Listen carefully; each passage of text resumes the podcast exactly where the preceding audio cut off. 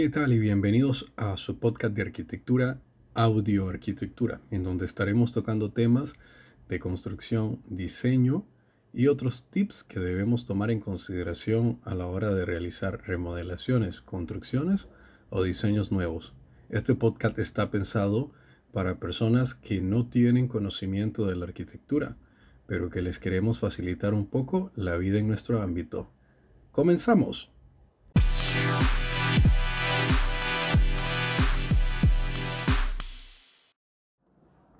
Buenos días amigos de su podcast Audio Arquitectura.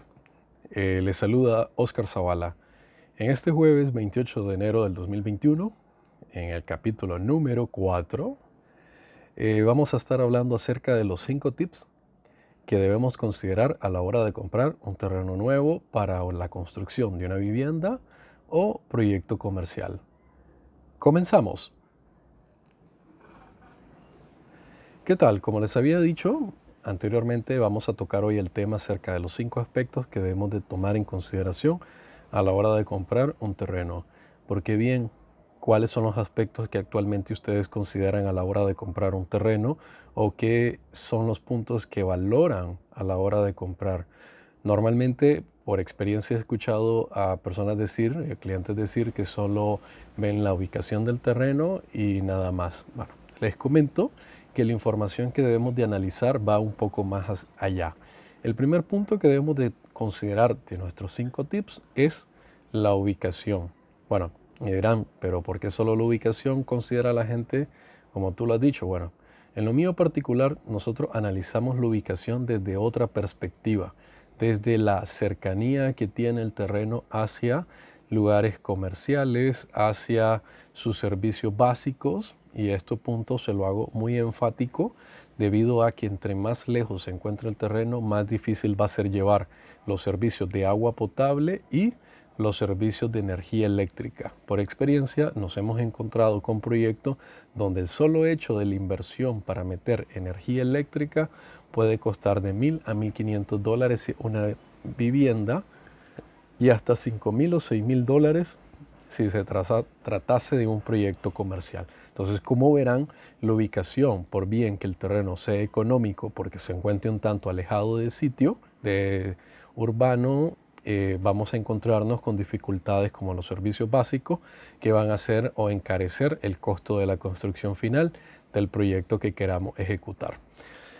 Luego de esto, nos pasamos al punto número 2, que debemos de considerar y es la revisión legal de todos los documentos del terreno. O sea, ver que la escritura eh, se encuentre a nombre de la persona que nos está vendiendo, si es una enajenación, o sea, si es una separación de una parte del terreno principal, entonces, pues igual hay que revisar. Esto les recomiendo que por favor no lo hagan solo. Pueden abocarse con un abogado de confianza para que él termine de hacer la revisión pertinente del documento. Y sobre todo en este punto estar 100% seguro que el terreno no tiene ningún tipo de gravamen eh, debido a alguna ejecución de crédito hipotecario eh, con alguna entidad financiera o bancaria del país.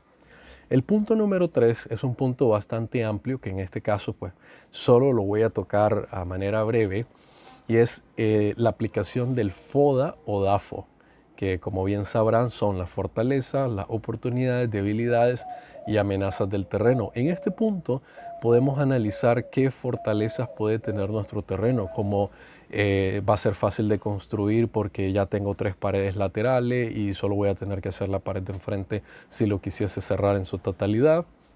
O amenazas como saber que cerca del terreno queda un cauce y este cauce año con año se inunde en su totalidad y existe posibilidad que el terreno se inunde en un 20 o 25% y eso debo tenerlo en consideración a la hora de nuestra construcción.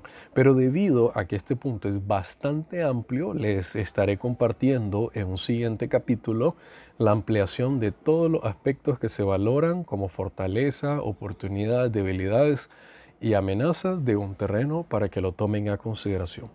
El cuarto punto, que si bien eh, pasa muchas veces desapercibido ante nuestros ojos, eh, como de mi parte profesional, eh, no lo pasa que es eh, la topografía.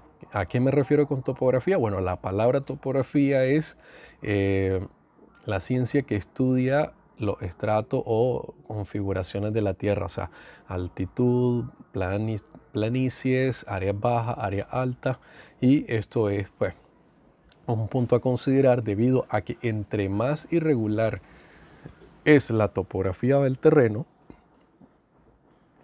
más caro nos va a salir construir dentro de él. ¿Por qué? Porque debemos de hacer cortes y relleno o compensaciones de tierra que debemos de buscar tierra procedente de otros lugares para poder rellenar, completar el nivel que nosotros deseamos dentro de nuestro terreno. Entonces, como verán, ese es un punto que fácilmente puede elevar el costo de construcción bien, bien en hasta un 18% solo por haber seleccionado un terreno con una topografía bastante irregular.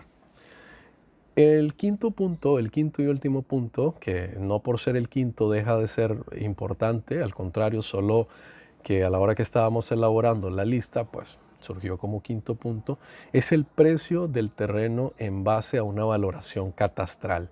Como bien sabrán, han existido burbujas en el país, burbujas inmobiliarias donde los costos de los terrenos se han elevado hasta un 300% de su costo real y esto se ha debido más que todo por una alta demanda y una baja, perdón, sí, una alta demanda y una baja cantidad de oferta en cuanto a los terrenos.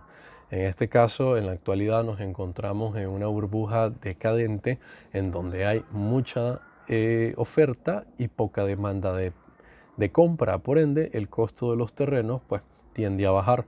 Pero para que nos demos una idea del costo real de la propiedad, eh, un punto fácil a, revisar es a través de catastro, eh, obteniendo información del precio por metro cuadrado o vara cuadrada, en este caso, que es como se maneja en nuestro país, eh, de la superficie, para que catastro nos indique cuál es el costo aproximado. Y con esto podemos saber que ese valor puede estar un 10, un 15 o hasta un 20% arriba adicional del costo que nos están dando. Así si bien Catastro nos indica que un precio está en 15 dólares, podemos saber que pudiese llegar a estar hasta 18 dólares por vara cuadrada en un X espacio que nosotros estemos eh, ubicando. Así nos evitamos tener que pagar exorbitantes cantidades de dinero por un terreno únicamente por tener la valoración directa del dueño.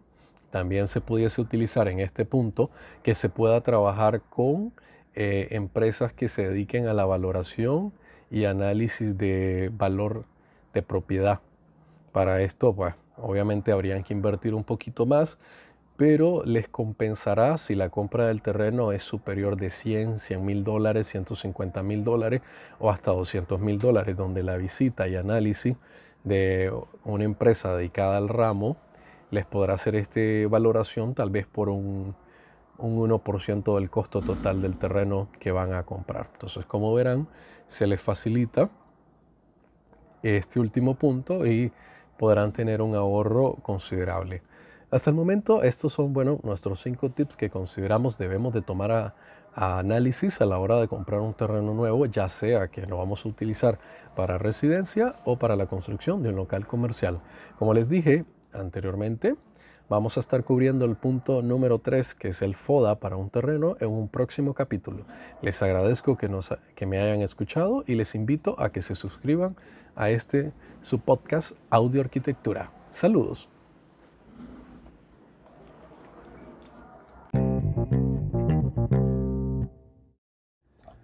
Audioarquitectura es una creación de estudios a través de Oscar Zavala